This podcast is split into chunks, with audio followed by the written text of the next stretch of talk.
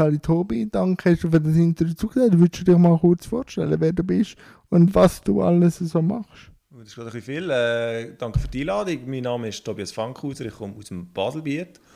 Und ähm, bin früher mal Sportler gesehen. Mittlerweile habe ich jetzt Seite gewechselt und bin als äh, Mitarbeiter im Bereich Paracycling für die Rad- und Paracycling-WM zuständig. Und wo in Zürich stattfindet das nächste Jahr. Und weil mir vom Sport her jetzt ein bisschen langweilig ist, habe ich gedacht, fange ich mit Politik an. Bin in Behindertensession gewählt worden, der Frühling, und kandidiere jetzt für einen Nationalrat auf der Liste 71 von den Grünen im Baselbiet. Wie ist denn die Faszination zu der Politik wirklich? Ist es wirklich nur aus Langeweile passiert? Oder bist du vorher ein politisch denkender Mensch gewesen? Und was hat dich politisiert? Ich bin eigentlich wirklich seit mehr oder weniger Kind auf immer äh, sehr interessiert gewesen, vor allem auch am Weltgeschehen und am Geschehen in der Schweiz. Ähm, habe viel Zeitung gelesen, ich wollte früher unbedingt Journalist werden und ähm, habe mich aber nie irgendwie können durchringen, mich einer Partei anzuschließen oder wirklich aktiv zu werden.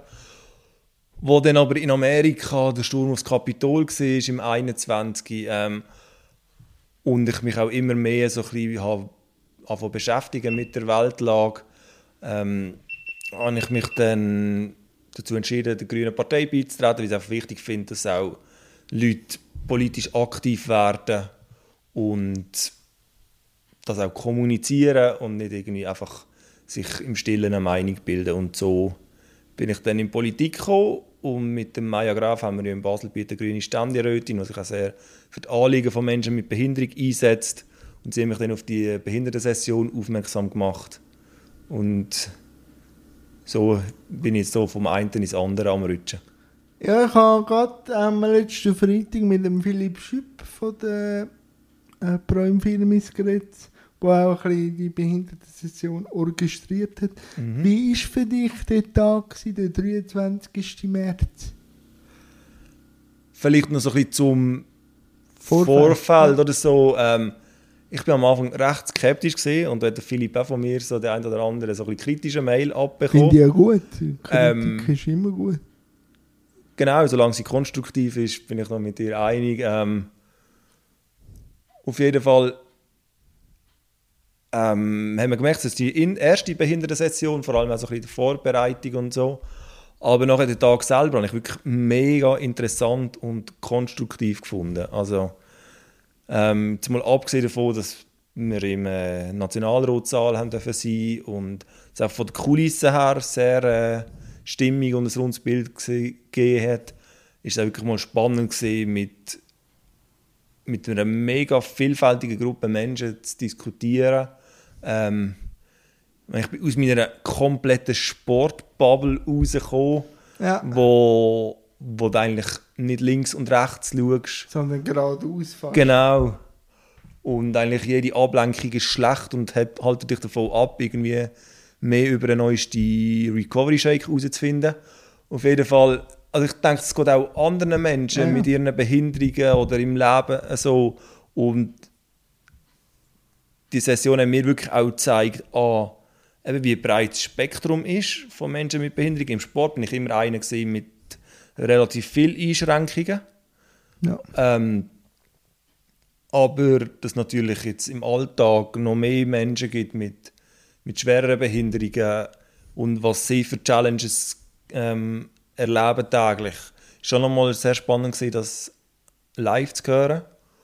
Und ähm, ich muss sagen, pro Film auch, muss ich ihnen wirklich ein Kränzchen winden, wie sie es orchestriert haben, dass alles aufgeht und jetzt auch, wie ich jetzt merke, dass es wirklich auch Teil von einer lang anhaltenden Kampagne ist, um wirklich hier mehr Sichtbarkeit ähm, zu schaffen, was ich absolut begrüßen. Ja, ich gebe dir da recht. Ich merke dass ich auch als Verantwortlicher Inklusion in der, im Kleintheater, dass ich habe gemeint, ich sei wirklich Experte für das Thema Behinderung, bis ich dann gemerkt habe, ja, ich bin nur Experte für, für Rollstuhlsachen, für Mobilitätseingeschränktheit, wenn es dann aber darum geht, um Hörbehinderung oder Sehbehinderung, die Abstufungen, die habe auch ich ähm, greenhornmässig eigentlich in den gleichen Topf schieben und habe gar nicht gemerkt, dass da auch äh, von Gehörlosigkeit oder wirklich taub ein himmelgeweiter Unterschied ist. Also äh, Behinderung, wie du gesagt hast, ist so vielseitig, dass man wirklich merkt, Inklusion ist eigentlich noch viel größer, wenn man Inklusion wirklich fertig denkt, da kommen ja noch ganz andere Gruppen rein, dass das äh, ein, ein Langzeitprojekt ist, eine inklusive Schweiz. Ja, gebe ich dir völlig recht. Ähm, das bin ich auch jetzt in meinem Job bei der Rad- und Paracycling WM in Zürich am Lehren, erfahren und hoffentlich einigermaßen gut umzusetzen.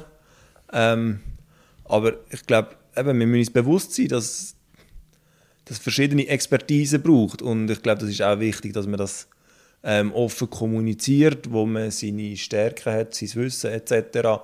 und sich dann auch nicht scheucht, um äh, die Wissenslücken noch immer anders äh, auffüllen zu lassen.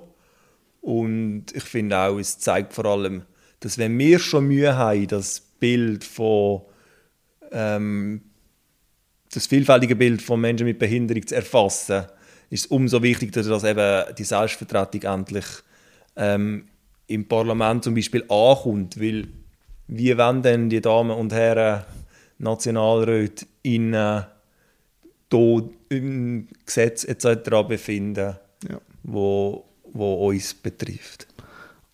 Jetzt so richtig schön im Wahlkampf, was sind die grössten Aha-Erlebnisse vom Wahlkampf von Tobias? Sein erste für die Grünen? Ähm, wie wenig Menschen mit Behinderungen sich noch, glaube wirklich so getrauen, gegen außen zu treten mhm. in der Politik. Ähm, ich bin letztes Jahr der TV von den Grünen gesehen und da jetzt doch der ein oder andere, der auch mit einer Behinderung lebt, wo man vielleicht auch nicht unbedingt sieht, ja. aber sich nachher exponiert, ist sicher noch mal ein Schritt mehr.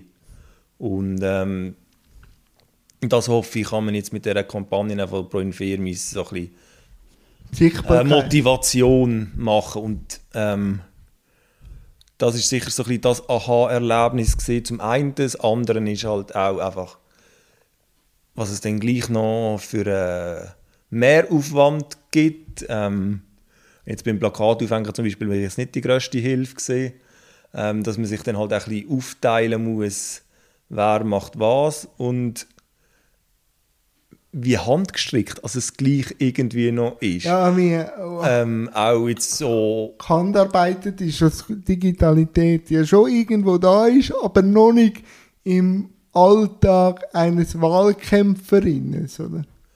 Ich meine jetzt mehr als so ein bisschen... Ähm, also ich habe jetzt wirklich auch hier wieder nur den Tunnelblick, grüne cool. Wahlkreis Waldenburg und vielleicht noch so ein bisschen grüne Basel-Land, aber auch dort... Ähm, meine, wir sind alle äh, berufstätig oder sonst irgendwie ja. im ah, Leben ja. engagiert und der Wahlkampf ist dann einfach eins zusätzlich zusätzliche Load, wo man noch hat. Das heißt, es ist dann auch viel einfach improvisiert, wo ah, man jetzt so, so als ah. Tagesschau-Konsument vielleicht immer so den Eindruck kann gewinnen, es ist alles mega... Also planen. Genau, und so. ja.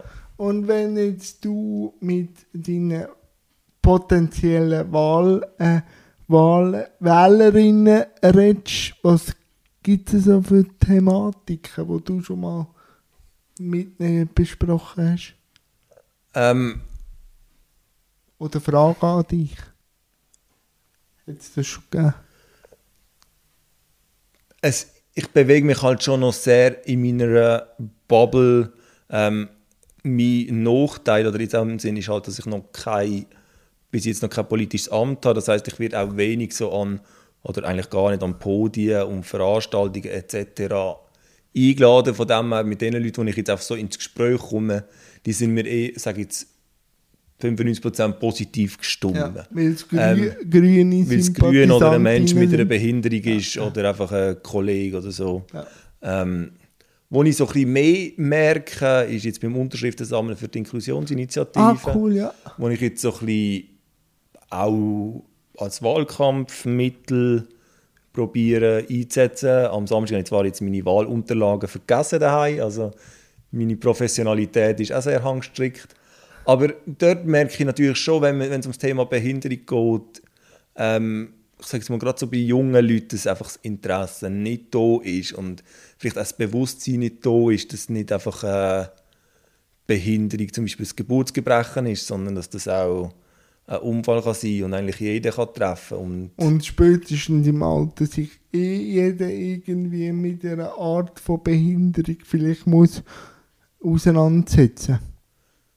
reden wir hier noch von Behinderung. Also Alter ist ja glaube also ich weiß, was du meinst. Ja, also mit so- dem, du, mit dem Rollstuhl und Rollator Ja, und so. ja. Also irgendwann wird Barrierefreiheit, um das Ja. vielleicht äh, grösser zu machen, thematisiert. Ob es jetzt im Alter ist oder ob es Mhm. äh, bei einem Unfall ist oder äh, nur ein kurzgehender Unfall mit Reha oder so. Ja.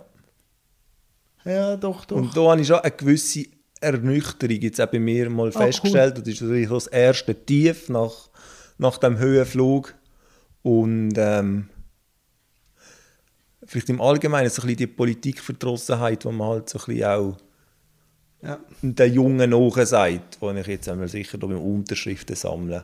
Ja, und ich, glaub, ich glaube halt, da ist halt Covid oder so, das miteinander sich noch austauschen, sich wieder miteinander zulassen, wo halt vielleicht in der Covid-Zeit sehr auf einem selber war, ist, ist vielleicht auch wieder eine Gewöhnungszeit dran, sich so auszutauschen, weil vorher vielleicht nur daheim bist oder nur in deinen begrenzten Dingen. Also, das merke ich oft. Okay. Aber äh, das ist ein wird sich- Beispiel, was dir jetzt da so ja, einfach, aufgefallen ist. ähm, du merkst wie, also ich habe einfach ein das Gefühl, ich bin natürlich ein kommunikativer Mensch. Also ich zwinge manchmal mein Gegenüber ein bisschen zum Reden und zum auch vielleicht nachdenken, aber es ist schon sehr momentan, jeder schaut ein bisschen für sich auch, auch mit den ganzen Naturkatastrophen und eigenen Problemen und Krankenkassen. Also das ist momentan sehr ich bezogen, was ich aber auch kann verstehen wenn ich die allgemeine Weltlage ein bisschen sehe. Ja, ich denke, gleich muss man das gesellschaftlich lösen. Ist jetzt meine, Ja, äh, meine natürlich. Darum probiere ich auch durch den Dialog immer wieder Ja, Leute anzubringen und ich bringe es auch immer wieder fertig. Aber den grossen Hosenlauf bringe ich auch alleine fertig. Ich glaube, da müssen wir zusammen ins Sagmal. Gut, super. Gehen wir auch. Ähm, was kannst du jetzt, wenn du, du bist ja Profisportler gewesen, äh, adaptieren aus deinem Profisportlerleben für deine, deine politische Laufbahn? Welche Skills kannst du aus dem Paracycling rausnehmen? Aber du hast schon gesagt, dass gerade ausschauen, nicht links und nicht rechts, das kommt sicher auch vom Sport. Aber gibt es sonst noch etwas? Ich denke, das ist in der Politik halt eher eine Schwäche. Weil in der Politik muss man vielleicht eher einmal noch links und rechts und ähm, Oben, unten. genau und so seine Bubble verloren ist sicher noch, noch wichtiger. Aber ich sage jetzt mal, halt ganze Umgang mit Medien, mit können vor Leuten reden, ähm, das habe ich sicher im Sport gelernt und das kommt mir jetzt auf jeden Fall zu gut. Ähm, an der DV-Delegiertenversammlung der Grünen habe ich die Inklusionsinitiative vorstellen. Ähm, das ist jetzt einfach so rein vor Leuten reden, nicht, nicht mehr so eine Schwierigkeit äh, von mir und ähm, halt auch so ein bisschen das Wissen, das ich jetzt auch bei dir ein bisschen wieder darf brauchen, auch mich Fragen zu stellen. Ähm, zuerst einmal überlegen, bevor man antwortet. Das schadet sicher niemandem, aber äh, Grundsätzlich nicht. nein. das ist jetzt denke ich so das und wo ich halt jetzt in der Politik auf jeden Fall profitiere, ist, dass ich einfach durch den Sport einen Namen habe, wo man mehr so ein bisschen in meinem Umkreis ein bisschen kennt, was mir sicher einen Startvorteil kann geben Ja, was ich sicher denke, aber da kannst du mich gerne korrigieren, die jahrelangen Trainings sind wahrscheinlich auch der Durchhaltewille, sich immer wieder zu zeigen in, in einem anderen Setting, jetzt auf der politischen Bühne, aber das immer wieder dranbleiben, immer wieder so, immer wieder Doxentour machen, glaube ich, hilft schon auch, weil du jahrelang Spitzensport betrieben hast. Kann ich mir jetzt so vorstellen. Ja, gell, den Beweis muss ich zuerst noch liefern. Aber also ich bin noch relativ äh, neu in der Politik und äh, von dem her ist alles noch neu und aufregend und so. Ähm, da würde ich mich jetzt noch nicht auf Test rauslassen, diplomatisch ausgedrückt. Sehr Aber das kann ich natürlich jetzt schon, gell? Ja, ich, sehe, ich sehe, wenn mal Diplomatie, das beherrscht, ist, ähm, was hätte ich denn äh, zum Paracycling gebracht, wenn wir jetzt ein bisschen noch eine Rückschau halten? Mhm. Ähm, ich habe also, ich habe einen Unfall gehabt mit 13 vor 20 Jahren und als ich dort in der Reha im SPZ Notwil war, dann bin ich in einem Viererzimmer gewesen und der zweite Jüngste in diesem Zimmer war irgendwie gefühlte 50 gewesen. und wir haben auch so die Gleichaltrigen oder so nahezu Gleichaltrigen. Gefährten oder so gefehlt und mein Physiotherapeut hat mich dort in Notwil in eine Jugendsportgruppe angemeldet und der Trainer dort, der Paul Odermatt, weil ich meine ganze Karriere mich begleitet hat, hat mich dort in ein Handbike gesetzt und äh, ich bin vorher schon gerne Velo gefahren, von dem her war das sehr gewesen, es hat mir Spass gemacht. Ähm, zuerst ist es vor allem darum gegangen, einfach mit diesen Gleichaltrigen auch auf Augenhöhe wieder Sport zu machen, mich zu bewegen. Und dann bin ich dann irgendwie so ein bisschen in, äh, in richtig Spitzensport langsam gerutscht. Also hätte auch dein Weg den Paul gestreift, weil mein Weg hat er auch gestreift. Ach er ist, so. Er war lange mein Sportlehrer in der Institution Rotek. Ah, das habe ich nicht gewusst. Mir hat das Feuer vom Sport nie so können empfachen wie aber vielen äh, von meinen Mitschülerinnen oder jetzt auch dich. Also äh, grosse Faszination für das Feuer, das der Paul immer noch hat. Ja. Ähm, das ist wirklich mega beeindruckend zu sehen, wie er auch immer wieder Junge dazu bringt, den Sport zu entdecken und eben gleich die ganze Bandbreite abdeckt, eben von Neueinsteigern zu absoluten Spitzenathleten wie einem Marcel Hug Ja. und so weiter. Wenn ist denn die Entscheidung gekommen, äh, das Level aufzustellen und das probieren als Spitzensportler zu machen? Wenn jetzt so der Ärmel wirklich reingenommen dann die gekommen ist? Also ich glaube, das cool, also wieso ich es auch so lange gemacht habe, ist einfach, dass ich schon ehrgeizig war, aber nie verbissen. Weißt, es hat wirklich okay. immer Spass gemacht.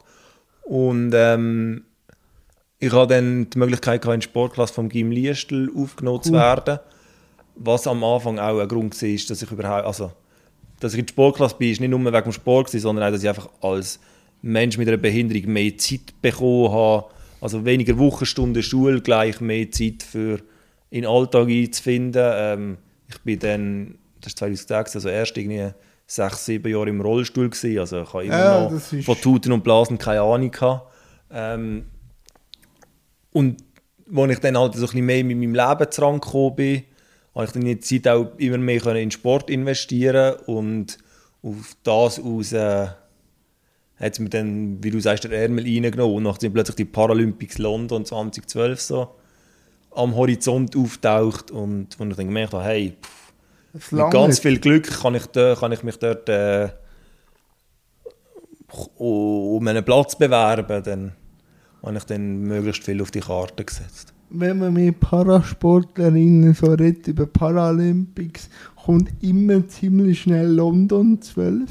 Überrascht mich jetzt nicht so. Nein, nein, mich auch nicht. Vor allem, sag mal mal, was ist die Faszination London 12 gewesen? Du hast äh, mehrere Paralympics mitgenommen. Was hat London speziell gemacht?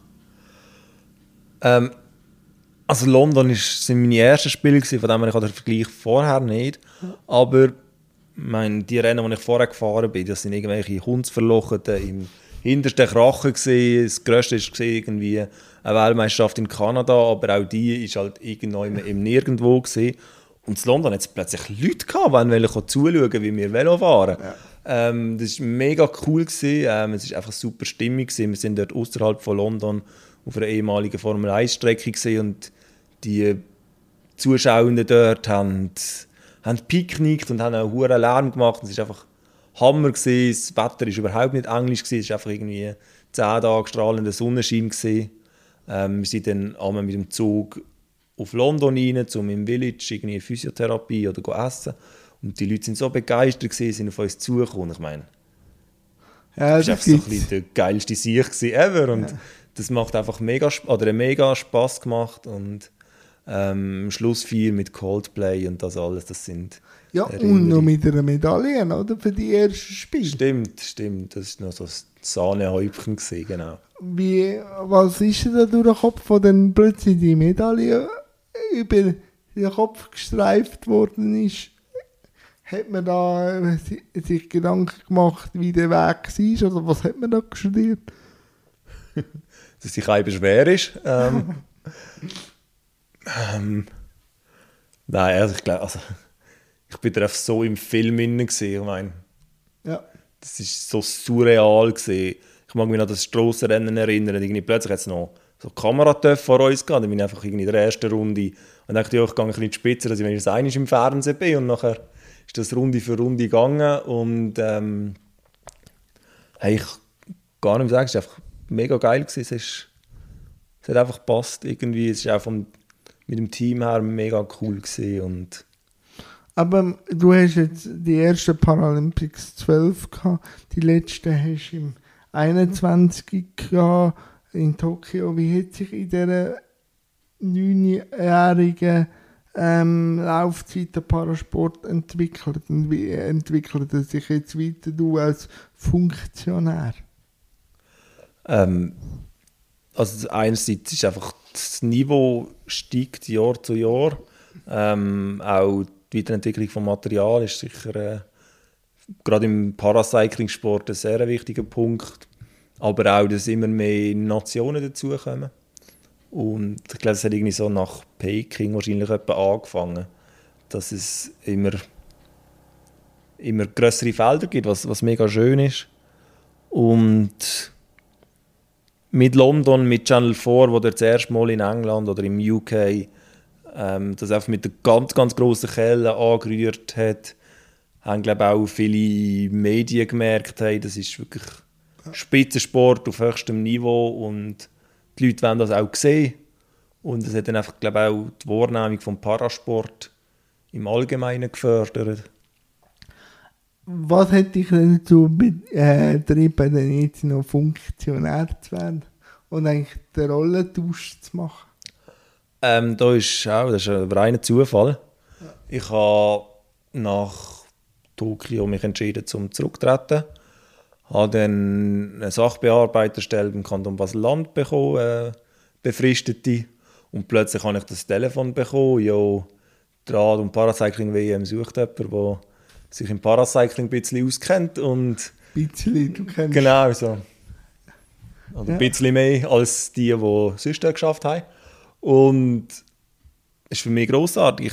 Ich habe mich immer auch gerne für den Sport engagiert und halt äh, die Scheuklappe schon im Sport, in meiner Sportkarriere nicht immer ganz so eng äh, angehabt. Habe mich in der Athletenkommission von der UCI engagiert. Ich bin lange Jahre Athletenvertreter von den Handbiker. Und so habe ich mich halt auch so ein mit dem technischen Aspekt immer ein bisschen ähm, befasst und das auch noch so ein bisschen in meinem Rucksäckchen können mittragen und ja, ich finde es mega cool, wie hier wieder ein Teuren aufgegangen ist und ich jetzt hier bei dieser ersten mega inklusiven oder in, integrierten WM kann ein Putzlisteinchen dabei sein. Was erwartet die äh, Zuhörerinnen im 24. der Cycling WM aus Parasicht Sicht? Also das Geilste aus meiner Sicht ist wirklich einfach, dass wir zu den Leuten können gehen können. Also Cool. das Ziel wird auf dem 16 Leute Platz beziehungsweise dort auf der Belleriefstrasse sein. Das heisst, man muss nicht halt irgendwie auf Hintertupkingen gehen, zum äh, Parasport vom Feinden zu sehen, sondern man kann wirklich einfach auf Zürich kommen, man hat dort ein tolles Velofest, wir, wir haben jeden Tag haben wir Pararennen und Non-Pararennen. Ähm, alle Sportklassen, alle Rennen gehen über die gleiche Ziellinie und wir sind wirklich auch dran, ein super vielfältiges Rahmenprogramm aufzustellen, dass man wirklich dort... Kann man noch schon etwas sagen? Ist das noch geheim? Man kann sagen, dass wir ein super vielfältiges Rahmenprogramm werden aufstellen. Gut, ich komme dann mal schauen. Das ist gut, es sind alle herzlich eingeladen. Was ist bis jetzt äh, so die äh, grösste Herausforderung jetzt für deinen Job? In deinem Job äh, jemandem etwas zu erklären oder kannst du auch noch skizzieren, was ist für das Thema Paracycling jetzt für die WM so für dich schwierig gewesen? oder nicht schwierig, herausfordernd? Ähm, was halt wirklich ist, dass wir müssen zwei Weltmeisterschaften in, in, in eine integrieren. Das heisst, es sind einfach nochmal viel mehr Rennen, wo das Paracycling halt mitbringt, mit all den verschiedenen Divisionen und Sportklassen, wo man einfach in die neun Tage hat müssen rein tun, dass es aufgeht und das ist sicher vor allem jetzt am Anfang meine, meine Hauptaufgabe gewesen, um einerseits halt spannende Rennen können zu garantieren, sei es für die Zuschauenden, aber auch für die Athletinnen und Athleten. Und dass das halt alles aneinander vorbeigeht. Wenn jetzt ein Non-Para-Rennen irgendwann außerhalb in Wintertour startet, dann werden wir in Zürich schon Para-Rennen haben. Und dass die dann aneinander vorbeikommen, das muss, den Beweis müssen wir dann noch schuldig sein. Aber das ist sicher sehr spannend oder sehr aufwendig gewesen. Und das andere ist halt auch einfach, was, was drumherum noch, noch läuft. Eben, du wirst, hast deine Erfahrungen auch gemacht im Thema Inklusion, Barrierefreiheit. Ähm, einerseits das ganze Team sensibilisieren. Ja. Also sie stehen eh alle dahinter, weil sie eben die Rad- und Paracycling-WM einfach mega geil finden, aber gleich sind auch SeebotschafterInnen, wo, wo die ganze WM nach außen tragen und halt bei ihnen so ein bisschen Ängste und Hürden abbauen, aber auch informieren über äh, Schwierigkeiten, die vielleicht sie nicht auf den ersten Blick ja. wahrnehmen. Und halt den genormten Alltag ein bisschen ausdehnen, weil halt jetzt Inklusion auch äh, eine neue Gesellschaft mitbildet. Und jetzt Wie meinst du genormten Alltag? Äh, weißt du, so, wir haben ja schon äh, Rad-WMs gemacht, wo eben durch wir zwei AIs rein müssen und man weiß ja, wie die eine funktioniert und wie die Abläufe funktionieren. Das nehme ich als genormten Alltag Okay, wahr. ja. Und jetzt kommt das plötzlich dazu und vielleicht muss man da auch ein Anpassungen machen, wo jetzt halt 10 oder 15 Jahre immer so gelaufen ist. Plötzlich kommt da aber noch eine Facette mehr rein. Da habe ich schon gemerkt, ich gewisse äh, ein Schwierigkeiten, plötzlich neu zu denken. Aber ich weiß nicht, wie es bei euch war. Das, was du jetzt beschreibst, ist halt mehr eine Herausforderung für einen internationalen Verband als Okay, für die UCI. Ähm, wir machen alle das erste Mal eine Rad-WM. Das heisst, Ah, ähm, das, das hilft. das hilft vielleicht. Es ist halt auch einfach, dass wir nur einen Versuch haben. Das, der muss einfach sitzen. Ähm, Aber mit Druck kannst du gut umgehen. ja, ich hoffe es ja. Nein, nein, aber ich, was ich so höre, ähm, es freut sich sehr viel. Auf was können sich Zuhörerinnen freuen? So, an, an welchen Anlass oder auf welches Sahnehäubchen freust du dich am meisten, wenn du jetzt so die neun Tage denkst? Gibt es da einen Wettkampf oder deine ehemalige Klasse? Oder auf was freust du dich? Oder einfach auf den ganzen Anlass? Ähm, also A, auf einen ganzen Anlass. Wir sind jetzt in Glasgow gesehen, gehen die diesjährige Ja. WM schauen. Und dann ist mir wirklich erst so richtig klar geworden, wie groß das wird. Also wenn es aus dieser Parawelt, auch mit Paralympics, das ist einfach unglaublich, wie groß das war. Ähm, was wirklich sensationell ist, wo ich mich mega darauf freue, ist, dass wir das Handbike Team Relay am ersten Tag als, als Eröffnungswettkampf werden haben. Cool. Und es wird auch das einzige Rennen sein an diesem Tag, ähm, zusammen mit einer tollen Eröffnungsfeier, wo wirklich der Parasport einfach mal einen Pflock einschlagen kann. Und dann ist eigentlich das geilste Rennen von der ganzen WM schon gelaufen und alles andere ist dann Ist Zugabe. Genau. Jetzt, wenn wir noch ein bisschen so schauen, wo kann man dich jetzt bis zum 22. Oktober vielleicht noch sehen? Aber man muss wahrscheinlich auf Basel-Land kommen, aber gibt es Veranstaltungen, wo du vielleicht gleich schon ein bisschen deine Spuren kannst abverdienen oder so. Oder auf Social Media kann man dich verfolgen. Wo sieht man dich überall? Ähm, primär natürlich auf Social Media, vor allem Wird auf Insta verlinkt? bin ich aktiv. Ähm, bin aber auch dran, mein Facebook-Account wieder abzustauben.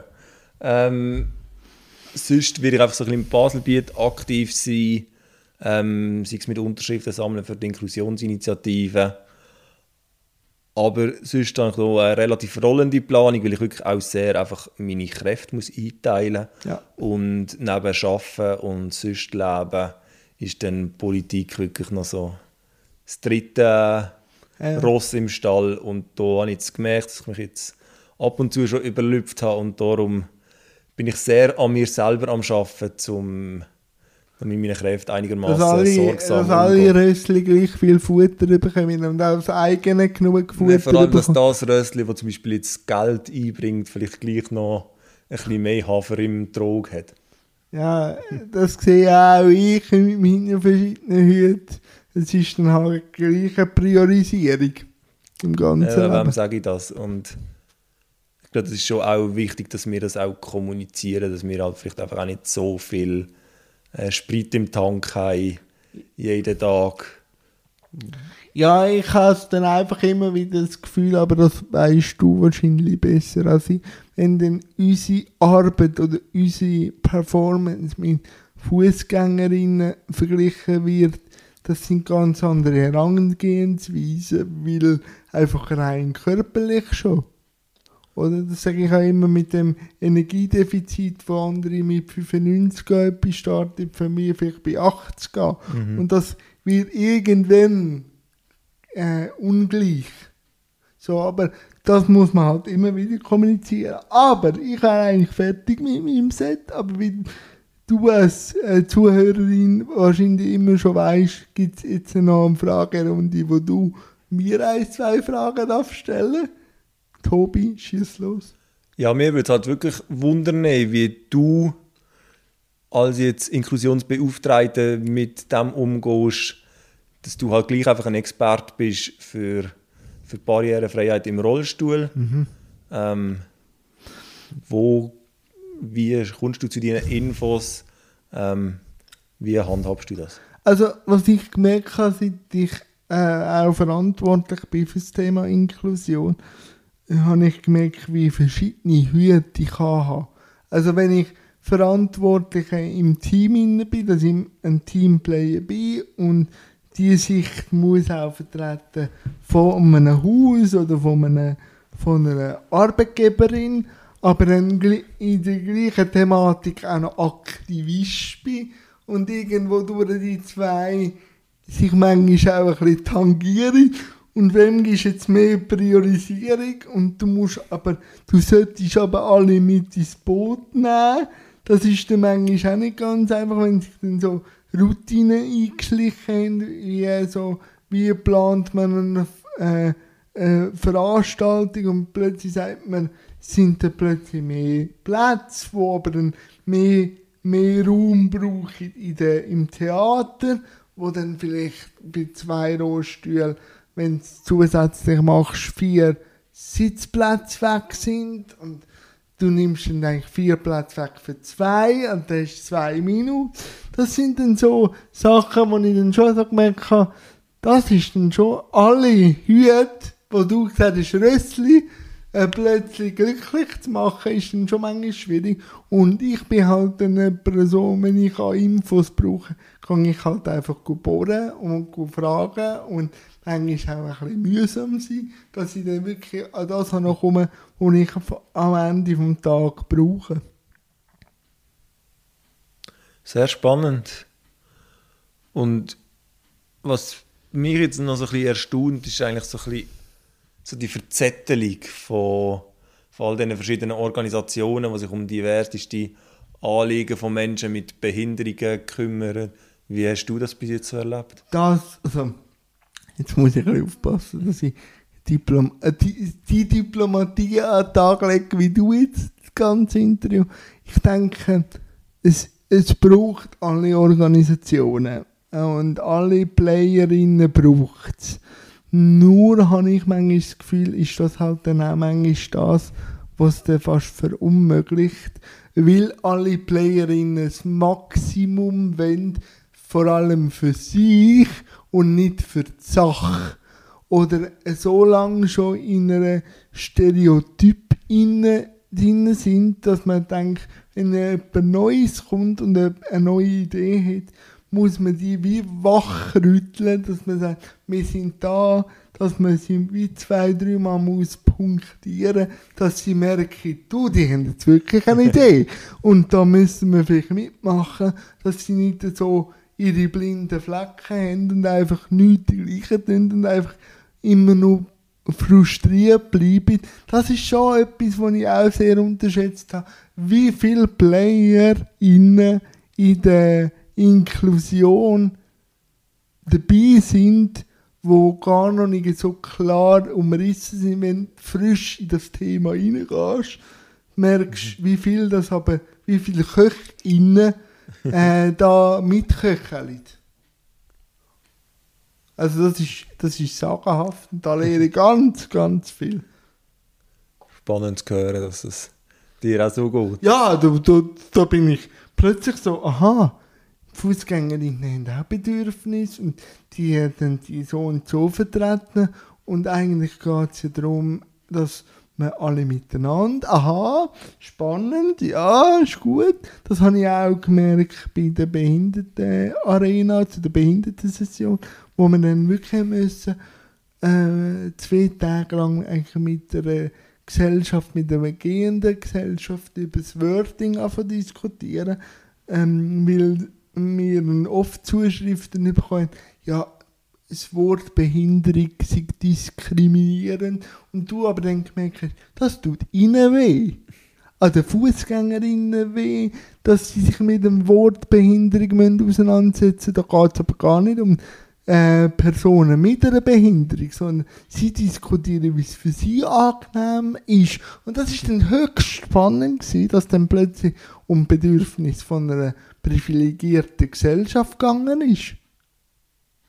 Also, das ja, ich spannend, weil ich gerade am Samstag beim Unterschriftensammeln eine ähnliche Diskussion hatte. Und ich wünschte jetzt gerade, ich hätte deinen Input vorher schon gehört. Ja, nein, also da lerne ich immer wieder dazu. Manchmal denke ich so, komm, lass mich doch mit Inklusion in Ruhe. Ihr wollt doch alle auch nicht. Und gleich habe ich ein innerliches Gefühl, wo ich denke, mal, ich will jetzt, dass das funktioniert und dann mache ich wieder eine Hosenlupf. Darum ist es manchmal gar nicht so ähm, abwägig, dass man ins Sagmehl reinsteigt und einfach den Hosenlupf-Inklusion macht und einfach mal einen Pflock einschlägt und sagt, jetzt machen wir das. Das ist eine Haltungsfrage und jetzt kann kommen, wer will, aber wir haben jetzt die Fahrtrichtung. Ja, voll. Und ich glaube, es ist einfach auch wichtig, ähm, zu sehen, auch, ähm, wie soll ich sagen, dass eine Veranstaltung, also du kannst nicht alles beim ersten Mal richtig machen und du kannst nicht allen gerecht werden. Und, aber dass man dann auch kommuniziert, das können wir bieten, das nicht. Ja, und klar und ehrlich kommunizieren hilft, glaube ich, ja. in dieser ganzen Thematik. Und ich glaube, äh, vor allem die Leistungsgesellschaft oder die, die meinen, sie gehören zur Leistungsgesellschaft, müssten dann wieder mal lernen, dass durch, durch äh, Scheitern oder durch ein bisschen unangenehme Sachen plötzlich ein Potenzial aufmacht, über etwas nachzudenken und plötzlich wieder Energie frei schaffen, wo vielleicht einfach in der Einfachheit vom Alltag denkst, ja, wir haben es immer schon so gemacht. immer nur so gemacht heisst einfach, ich gehe den einfachen Weg. Einfach ist nicht immer der Beste, ja. sondern einfach der einfach. Ja. Und das muss sich, glaube ich, ganze Gesellschaft sich langsam überlegen, ob einfach für die Gesellschaft gut bedeutet oder einfach einfach ist. Ja, weise Worte. Ich kann eigentlich gar nicht viel dazu sagen. Nein, ich danke dir recht herzlich, lieber Tobi, und ich danke wünsche dir für den Rest vom äh, Wahlkampf ganz viel durchhalten will. Genau, merci. Hashtag Tobi vor Bundeshaus.